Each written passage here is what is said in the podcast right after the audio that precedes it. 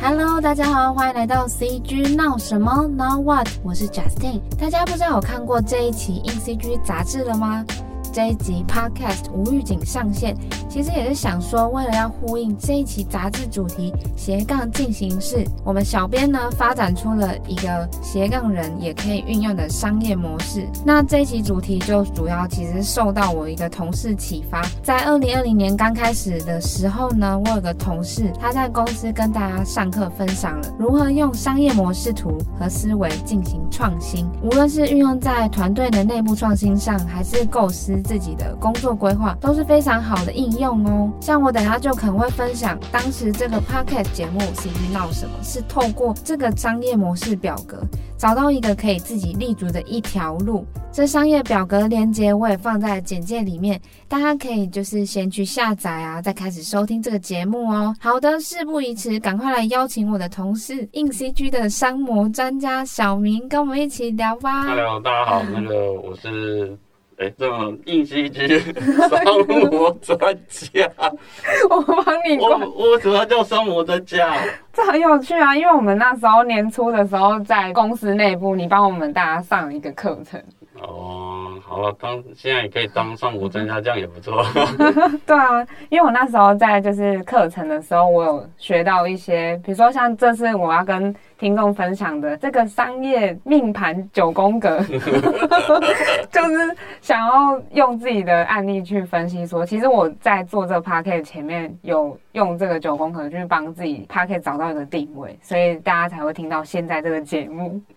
那我们可以请小明来帮我们分享一下，可能对于有一些听众来说，这样的一个九宫格，其实它是有一个名词叫做商业模式。对，它其实是。用来做一些你想要做的事情的一个前后关系的分析用的一个图表。那它可以让你很容易去厘清说，呃，你跟你将来的要做的这个服务的这个受众，就是你的客户，他跟你中间是怎么样透过你的这个服务得到他要的东西。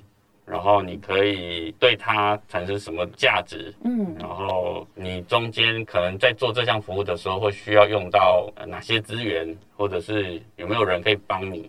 那你希望得到的东西是什么？比如是名声啊、金钱，嗯，那你要付出什么？你可以很容易透过这一张表格哦，你就是把你想的东西填进去之后，来交叉比对看一下，对，是不是你可以达到你的企图？而如果不行，那就再怎么调整，调整到你要的这个完美的一个状态这样。对，因为我觉得那时候听到很有趣的一个观点是，这个商业模式并不是只是大家可能认为说，哎，比如说我今天我是企业老板，我要帮自己公司想出一个呃出路，或者是要帮公司增加一些业务，或是可以做什么。其实我觉得这商业模式最有趣的是可以把它运用在自己的个人品牌经营上。嗯，那就是回应到我们这一期主题探讨的斜杠人生进行式，可以扩散讨论。就是我觉得斜杠人生很多都跟，比如说像自由工作啊，或是个人品牌建立都非常有关系。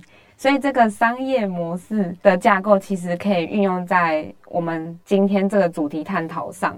那我们就来一步步带着你用商业模式找出适合你的斜杠工作吧。好，来看一下这个表格。我有个小问题，就是那时候在上课的时候，其实这个表格看起来现在是九宫格的状态，可是它在填入的方式好像是有一个顺序要去依循的。呃，它其实主要分三个部分。嗯嗯，第一个部分就是你跟你的客户这中间的关系，主要是。目标客群、客户关系、通路管道跟价值主张这一块，就是属于你跟客户这中间的，算是一个关系的分析。嗯，然后另外三个是关键活动、关键资源跟呃，应该算是合作伙伴。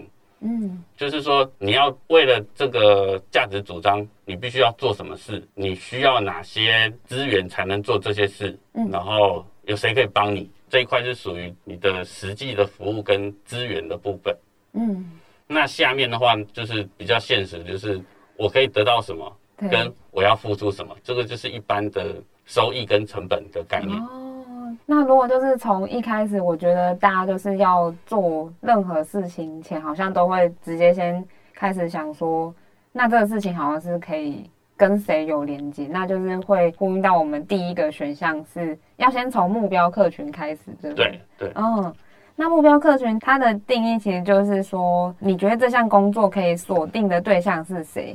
就比如说，你觉得这个服务可以卖给谁，然后谁会去买单？比如说，你今天是一个漫画家，好了，那你画的这个漫画到底画给谁看？因为你可能是。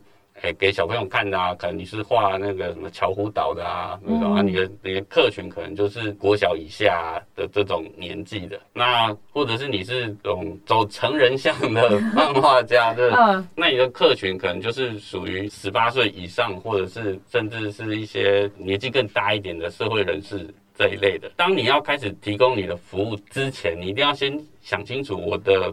专长适合服务哪些人？嗯，就是你总不能画巧虎岛画成很写实，然后 没有穿衣服呢，这 这个就不行啊，这个不行，这个不行。所以其实这就是呼应到我们这个九宫格，它是在这个我们这次推出的斜杠指南，它是后面的部分。其实，在前面从第一点到第五点，在开始这个九宫格之前呢，可以先回头看一下这个斜杠指南，前面有帮大家分析说。你的现在的技能，或者是你的，比如说市场定位，是对于哪些人，你是最可以产生连接的？接下来第二点呢，我们要填入的是价值主张。这个价值主张其实就是主要探讨说，它可以解决你的目标客群什么样的问题，或是呃，你做的这件事情，它可以满足目标客群的哪些需求？那。嗯对，因为我觉得这个九宫格里面，价值主张是一个最抽象的选项。对，如果说你的价值主张，你让它变成可以称斤论两卖的时候，那感觉上就比较没有没有价值。哦，就是好像是为了做一件事情然后去做。对对对对对，嗯、它可能必须要是一个，比如说呃，拿刚刚那个。巧虎岛那件事情，嗯，就是我的教授可能是我可以让你的孩子，比如说手眼协调或者脑部发育做得更好，他可以让他的学习能力更强，嗯，然后可以很快的，不管是对音乐啊、数字啊、语文啊的发展，都可以让他再加分，然后可以超越这个其他同年龄的小朋友。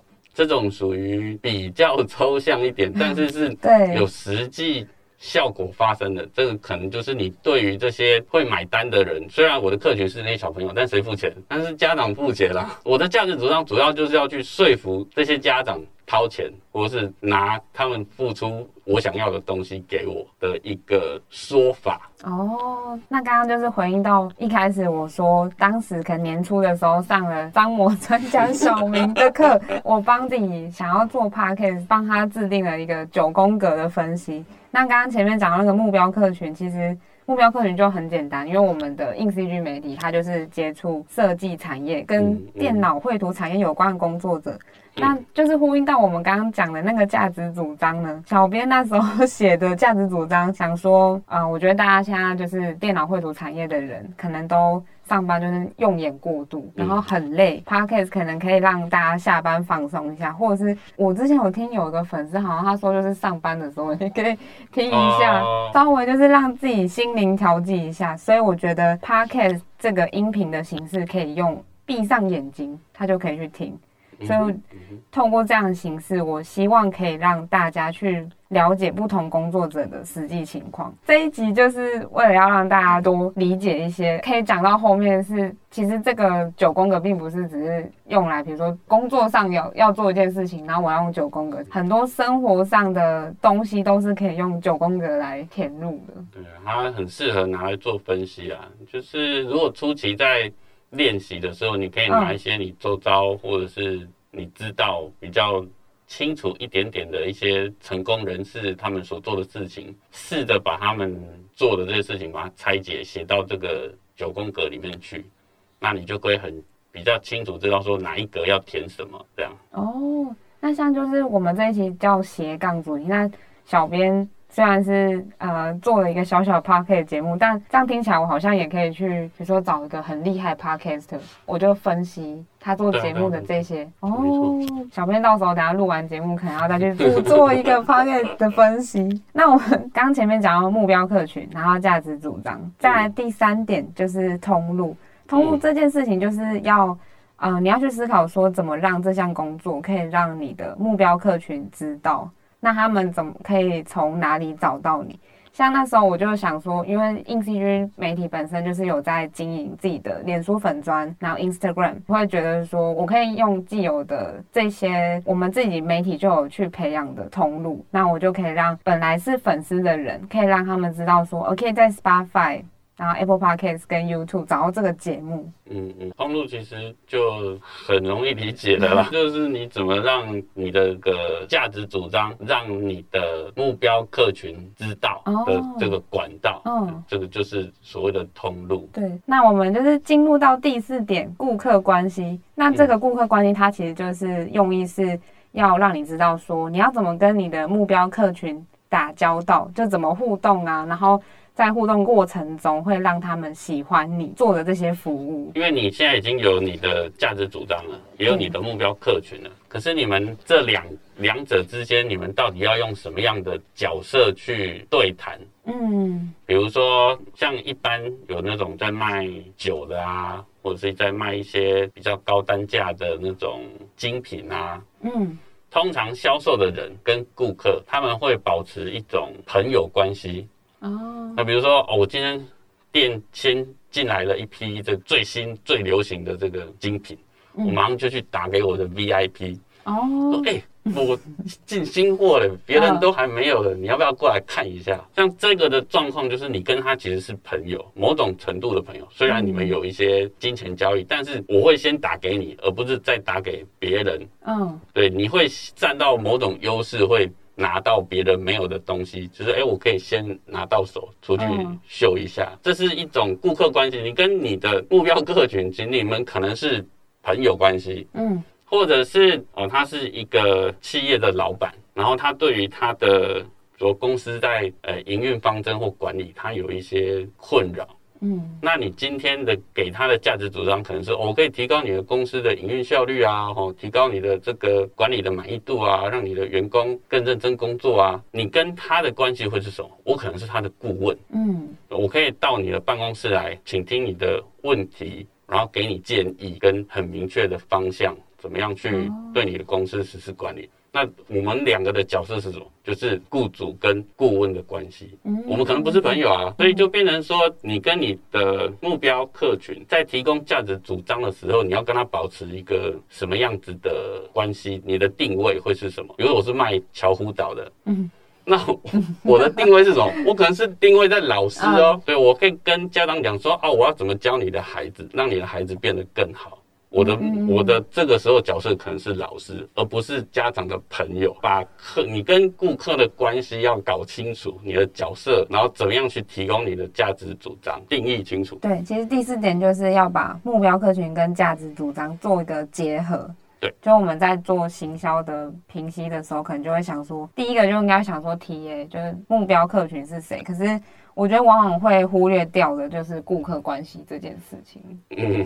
对，对你跟他的关系搞不太清楚，到底我是要卖你东西的呢，还是是，对我是来教你的呢，嗯、还是？当然，这种也有可能有时候是复合的，但是最好是有一个比较清楚的定义，是主要的。嗯那其他的可能就是附加的哦。其实这个听起来好像第四点顾客关系是有一点情感层面在里面吗？可以这样讲吗？嗯，当然，就是说你们两个的共同利益的这种维持的角色到底是什么？嗯，对。如果用在 Podcast 节目这件事情上，嗯、我的顾客关系呢，就是刚刚前面讲的，我的目标客群是呃设计产业的工作者，就是现在。收听 Podcast 的朋友们，就我会跟呃，比如说我会在 INCG INCG 的 Instagram 现实动态跟粉丝互动。那其实这一路下来也会有一些粉丝就是会。呃，私讯我们就是聊说，哎、欸，他对于 Podcast 的想法，或是他想听什么？觉得这个透过 Instagram，我可以去跟听众或者是粉丝，呃，了解他们的想法，然后就是让大家更记得去订阅这个节目。从你的价值主张跟看起来的话，你跟你的目标看起来，你在做这个节目的时候，其实你是把他们当成是你的朋友，你们双方其实是一种朋友关系，可以讲一些事情让他们听，然后也可以倾听他们的。烦恼或者是需要，然后再提供一些呃呃你身边可以有的资源，然后再跟他们分享，这样比较像朋友的状态。对，我觉得这也是一种心灵的调节，就是可以。做到互动，而不是想说就发个文，然后取 取暖吗？就是大家都是可能听完 podcast 然后就会哎、欸、有一些想法，都是可以 feedback 给我们小编。好，那再来第五点呢？第五点就是收入来源。我觉得这收入来源蛮神奇的，就是我看到收入来源这名词，我就是第一个头脑一定想到是钱。一般都是钱啦。狭义的定义，如果是金钱收入，因为有的时候你也不会说。是直接得到钱，嗯，因为钱跟这个名声跟权力，有的时候这个是各种错综复杂的重叠，这样。权力游戏。对，有的时候你网络声量大，你可能不一定实际会拿到什么钱，嗯，但是因为你的知名度有了，你的钱可能是从别的地方来的，嗯，比如我去代言什么东西呀，或者是。啊，我在我自己的频道去，比如说卖我自己的商品啊，嗯，这可能是我的收入来源。但是我怎么样去维持我的网络声量，去创造我的这个这个算是力道，嗯嗯，那可能我必须要去养我的目标客群，嗯，对，它有可能是一个比较复杂的状况，不一定会是。直接有这个收入，现在很流行。之前人家讲什么什么羊毛出在狗身上，然后猪买单的这种概念，听过。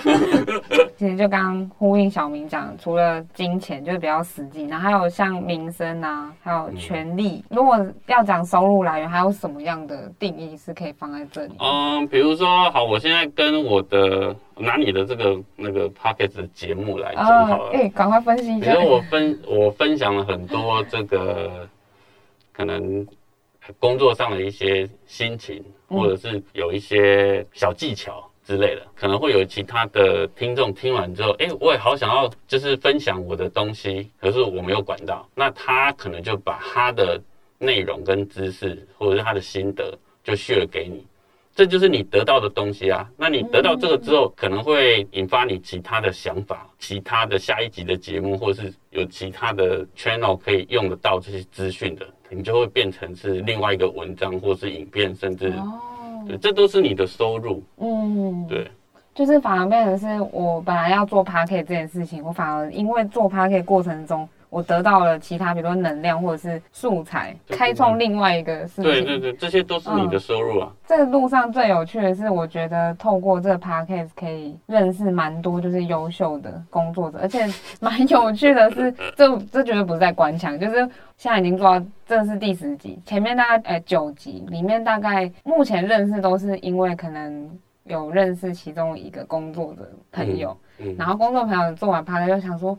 哎、欸，我介绍一个朋友给你认识，然后我就会发现这个 CG 的圈子其实蛮小，就是、欸、就是哎、欸，好像大家都认识吗？嗯，就这么小吗？主要的收入来源就是我可以啊，除了刚刚前面讲的顾客关系，就是有获得一些粉丝的回馈，而且我觉得看到粉丝回馈，其实我们小编都蛮开心，就是可以哎、欸、发现自己做的这件事情，然后又呼应到价值主张。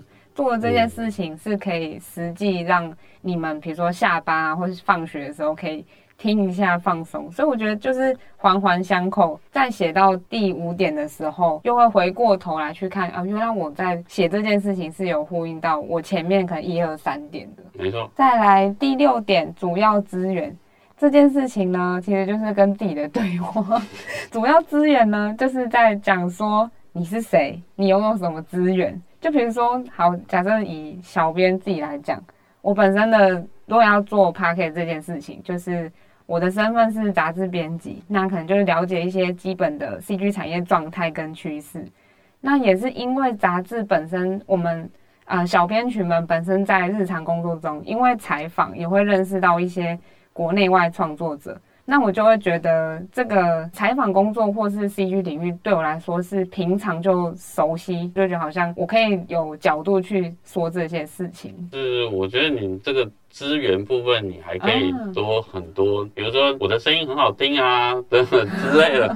因为你是希望他们就是下班时间可以听了放松。第一个，你声音要是很难听，跟什么鸭子叫啊，什么，对，大家听哦，这什么鬼啊，我们就丢掉，就关了。我像我觉得你的声音是声线是好的，就是听起来是就是会可以比较疗愈，oh. 听起来就很放松，对不对？有像那种以前在听什么深夜节目的那个，这个叫光什么？嗯，oh. 有点年代了。他在录深夜节目的时候，他讲话就可能慢一点，然后频率比较低一点，然后就会觉得很有磁性的声音，或者是这一类的。哦，啊，像你的声音很好听啊，在采访的过程或者是讲话啊，这些口条的部分，让他听起来就觉得很舒服，不会觉得很刺耳啊这一类的，这些都是你的这个资源，比起别人啊。这样其实听一听，小编其实有点害羞，可能就有跟之前来宾朋友聊，他们说我的声音是比较，就是稳，可能就是觉得嗯，可以 慢慢的，因为这个 podcast 都是在晚上。八点的时候播出哦，对，我觉得蛮有趣的是，我每次做 podcast 也都是听到不一样的声音，就是每个来宾，我有听到可爱的声音，然后也有听到很有磁性的声音，然后我觉得这个 podcast 的很多魅力就是来自不同来宾他们的声音构成。嗯嗯，哎，为什么会讲？对，之前采访有蛮多很会讲话，口条很好，然后也。很多内容可以分享，我觉得大家其实都可以考虑开 podcast。嗯，然后我觉得主要资源这件事情，它好像就比较表象。也还好啊，就是你的口袋里有什么东西可以做个盘点。嗯，专业知识啊。哦，或者是一些本身的以前的学经历啊，教会你的东西啊，嗯、这些就是你你可不可以做到你要提供你价值主张的关键活动需要的内容？哦，就要要回到就是价值主张这件事情，主要就是要回顾前面可能。一到五点说，那你对应到这些东西本身拥有什么？比如说软实力，或是应该是说你要实现你的价值主张，就是你对于你目标客群的承诺。嗯，它理论上你是要做一些，就像还没讲到的是关键活动啊，嗯嗯。那你要做这些关键活动的时候，你一定会需要一些资源。那你有哪些资源可以支撑你完成你的关键活动？嗯，所以资源的盘点主要是来看我可不可以完成这些关键活动，来实现我的价值主张。所以关键活动可能是要实现价值主张，你要知道我要做什么，那我需要哪些东西来做这些事情。嗯，然后像如果小编自己在做 Podcast 的关键活动，呃，一开始在构想 Podcast 这件事情，就想说应该要去多看一些，比如说其他 Podcaster 在做这件事情的流程建议啊。然后我就有归纳出说，因为从前面可能一到九集，我都是邀访一些呃优秀的创作者，那可能就要先去跟他们邀约，然后可能甚至心理建设说，我觉得很有趣的是，大家都会想说。啊，要做 podcast 吗？那我要做什么？好紧张。可是其实大家在实际录的时候，其实就很像聊天。当然了。对对对，然后我就觉得，哦，原来这个第一个细项是邀约访谈，就是可能做一些心理建设，然后说，哎，你想不想做这件事啊？那再来第二个可能就是进到实际面，就是录音工作，还有后置剪辑，然后再来就是比如说社群文案撰写，因为我要呼应到前面的通路这件事情。通路就是我要跟大家粉丝朋友们分享说有这个节目哦，那这节目有邀请到谁，所以我一定要去做一些社群文案的编排，然后去发布，然后再上架到各个平台。嗯、那再来就是又要呼应到。我要怎么跟顾客做关系？就是我要透过 InCG 的社群去跟粉丝们持续的啊，比如说聊天呐、啊，或者是知道他们想要多听什么样的 Podcast。对啊，所以现在回头来看，你现在的这些关键活动，其实它需要很多资源。比如说，你要有现有的架好的平台吧，嗯、不然、啊、对对对，你要发布去哪里？你要录音的时候，你要有这些设备啊。嗯，这些都是你要准备的资源，然后一些访谈哦、撰稿这些，你的什么国文造诣，那还必须要有一定的 程度啊。嗯、邀约，如果你长得这个哦，不用讲，不讨喜，连看到你说哎呦，或者是你讲话呃，可能口条不好啊，没有礼貌啊之类的，嗯、这些当然都一一般都邀不成啊。人家光讲完电话就挂掉，就谢谢不要。对，你的人脉啊，这些都是其实都是你的资源的一部分，这些都可以、嗯、呃很清楚的列出来，就是你要做这些事情，我必须要有什么，嗯，对啊，如果不够的时候才会用到就是下一个合作伙伴。对，合作伙伴这件事情就是我要做这件事情，谁可以帮助我？嗯。嗯，那就是如果以小编自己来讲，就是因为呃要做这 podcast 的话，小编自己就可能在工作，比如说平常工作的安排，我一定会有一些时间是被切割的。嗯，那可能就要仰赖呃本身的媒体的，就我的同事伙伴们，就他们可能要帮我 cover 一些事情，然后就大哎、嗯欸、这个 podcast 才有办法可能在如期每个礼拜都上线。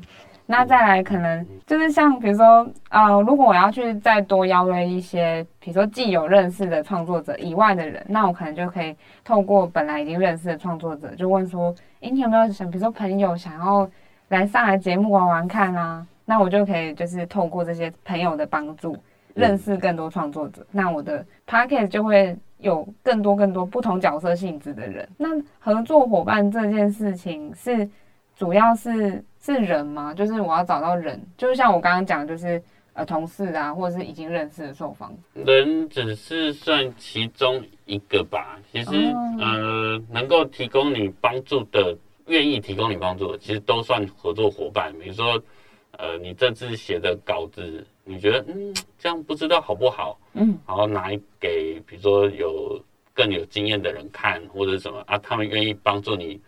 呃，看一下稿子，润润饰一下，或是给你一些新的提案的方向啊。这些不一定是你的受访者，呃，受访者的朋友，他可能是你周遭原本的朋友，或者是可能是你的呃老板啊，或者是以前的老师啊，就不一定。只是跟你之前就已经产生关系的一些人脉，哦，然后或者是。比如说你现在的录音设备，每次在剪接的时候，总是会有一些杂音要滤啊，或者什么很麻烦。哦，搞不好有的朋友或者是听众，他可能就是做这方面的这个厂商，或者是他有这方面的专业，他可能也可以跟你联系啊，说，哎，我介绍你这个更好的设备啊，哦，用这个更低的价格取得啊之类的。嗯，或者是他有剪接专长，专门专门是做声音处理的。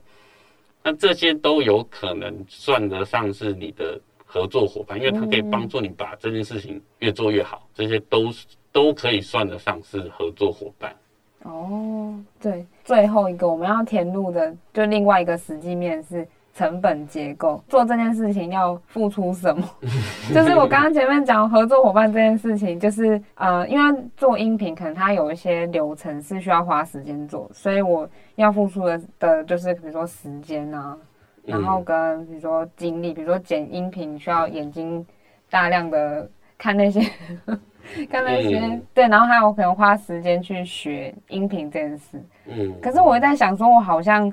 想的太简单了，就是成本结构这件事情。如果说要真的看成本的话，应该说，比如说你是一个企业的经营者，你在看成本，跟一个员工在看成本，那个角度是就是完全不一样哦。因为经营一家公司的话，它连一些除了人事管销、水电设备哦这些有的没有的，甚至。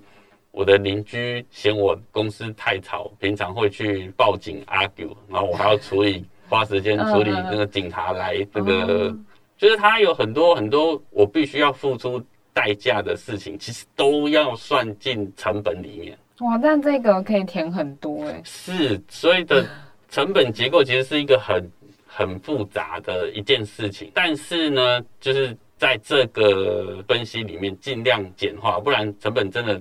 太多了，写不完。嗯，成本也是包含呃，我付出的，比如说我在经济学是什么？这叫机会成本。哦哦，就是说我今天花了这个时间，花了比如两个小时来做这个 podcast，要做这件事情。可是我相对的这两个小时，我原本如果不做这件事情的时候，我我拿去做别的事，嗯，应该会赚到别的东西。那这个就是我失去的。哦哦，对，这个就是。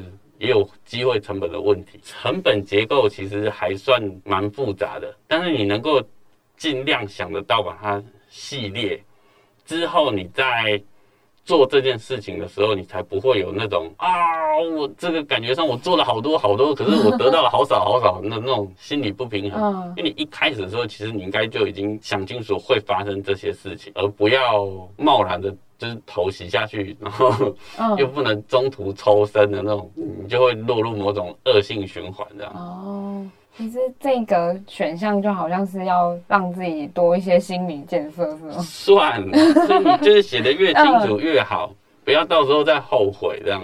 把事情你想前面还没开始做嘛，你还没有投入一些成本，因为分析是最省钱的，你还都还没有实际上发生一些费用或是投入时间，你只是。前期想清楚，那它其实可以省掉你后面错误尝试，然后又重来，又中间花掉的时间跟成本，那就真的不是搞不好垮一次就跑不起来了。然后我觉得刚我们听了这么这么完整的商业命盘九宫格 分析，我觉得那时候听小明你在上课的时候，呃，有一个很有趣的点是，这个九宫格其实它并不是只有运用在，比如说像。呃，你今天工作上干大事，或者是 你想要开副业，或者是我们这一期斜杠主题，嗯，然后我觉得可以聊一些比较像，如果呃，比如说运用在生活中，好像也可以直接带带进去。哦，那个时候就上课的时候，我记得就是拿那个。交女朋友的事情来做分析啊，这个也蛮容易。就是你在你的呃人际关系里头，其实你也可以用这种分析的方式来理解你跟他到底是处于什么样的一个状态。嗯，对，比如说我目标客群是那个女朋友啊，就是就是我跟他，那我跟他的关系是什么？我们跟女朋友可能是朋友关系啊，也有可能是。老师跟学生的关系啊，还是医生跟护士啊？不是不是，这是讲到自己的癖好。不要搞不好我以后当医生啊。不是，好，就就你跟他在相处的时候，你们是什么关系啊？通路平常就是我跟他可能会打打简讯啊，讲电话啊，就是告诉他哦，我很爱你啊之类的。就是你怎么去传递这些讯息？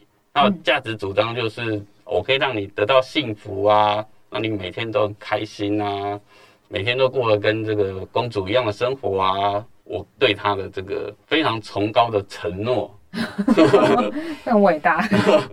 那他听了之后，他就就会受到吸引嘛，对吧？那他才会愿意这个跟我一起做某些事情啊，对不对？嗯。那再来关键活动是什么？可能就是。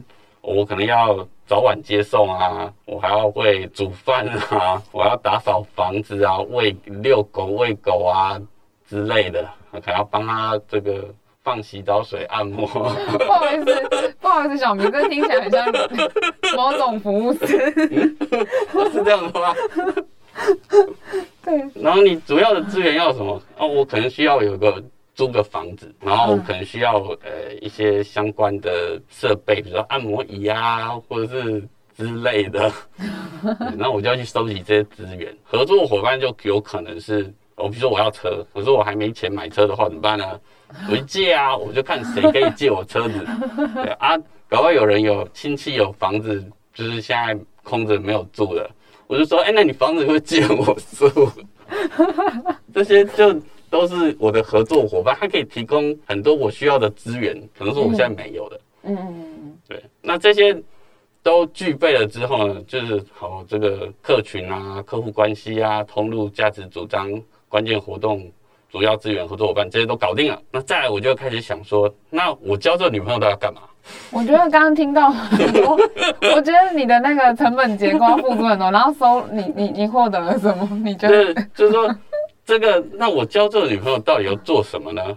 嗯，那当初就要看为什么我会挑她，或者是我想要她来变成我的女朋友。嗯，这就像之前那个呃电影那个什么《全民情圣》，就有很多人，他就是可能我想要交这个女朋友，她是一个知名的女企业家啊，我就没有办法，如果以正常人的身份要去接触她，根本就不可能。嗯，所以我可能就需要做一个这样子的分析，我就是。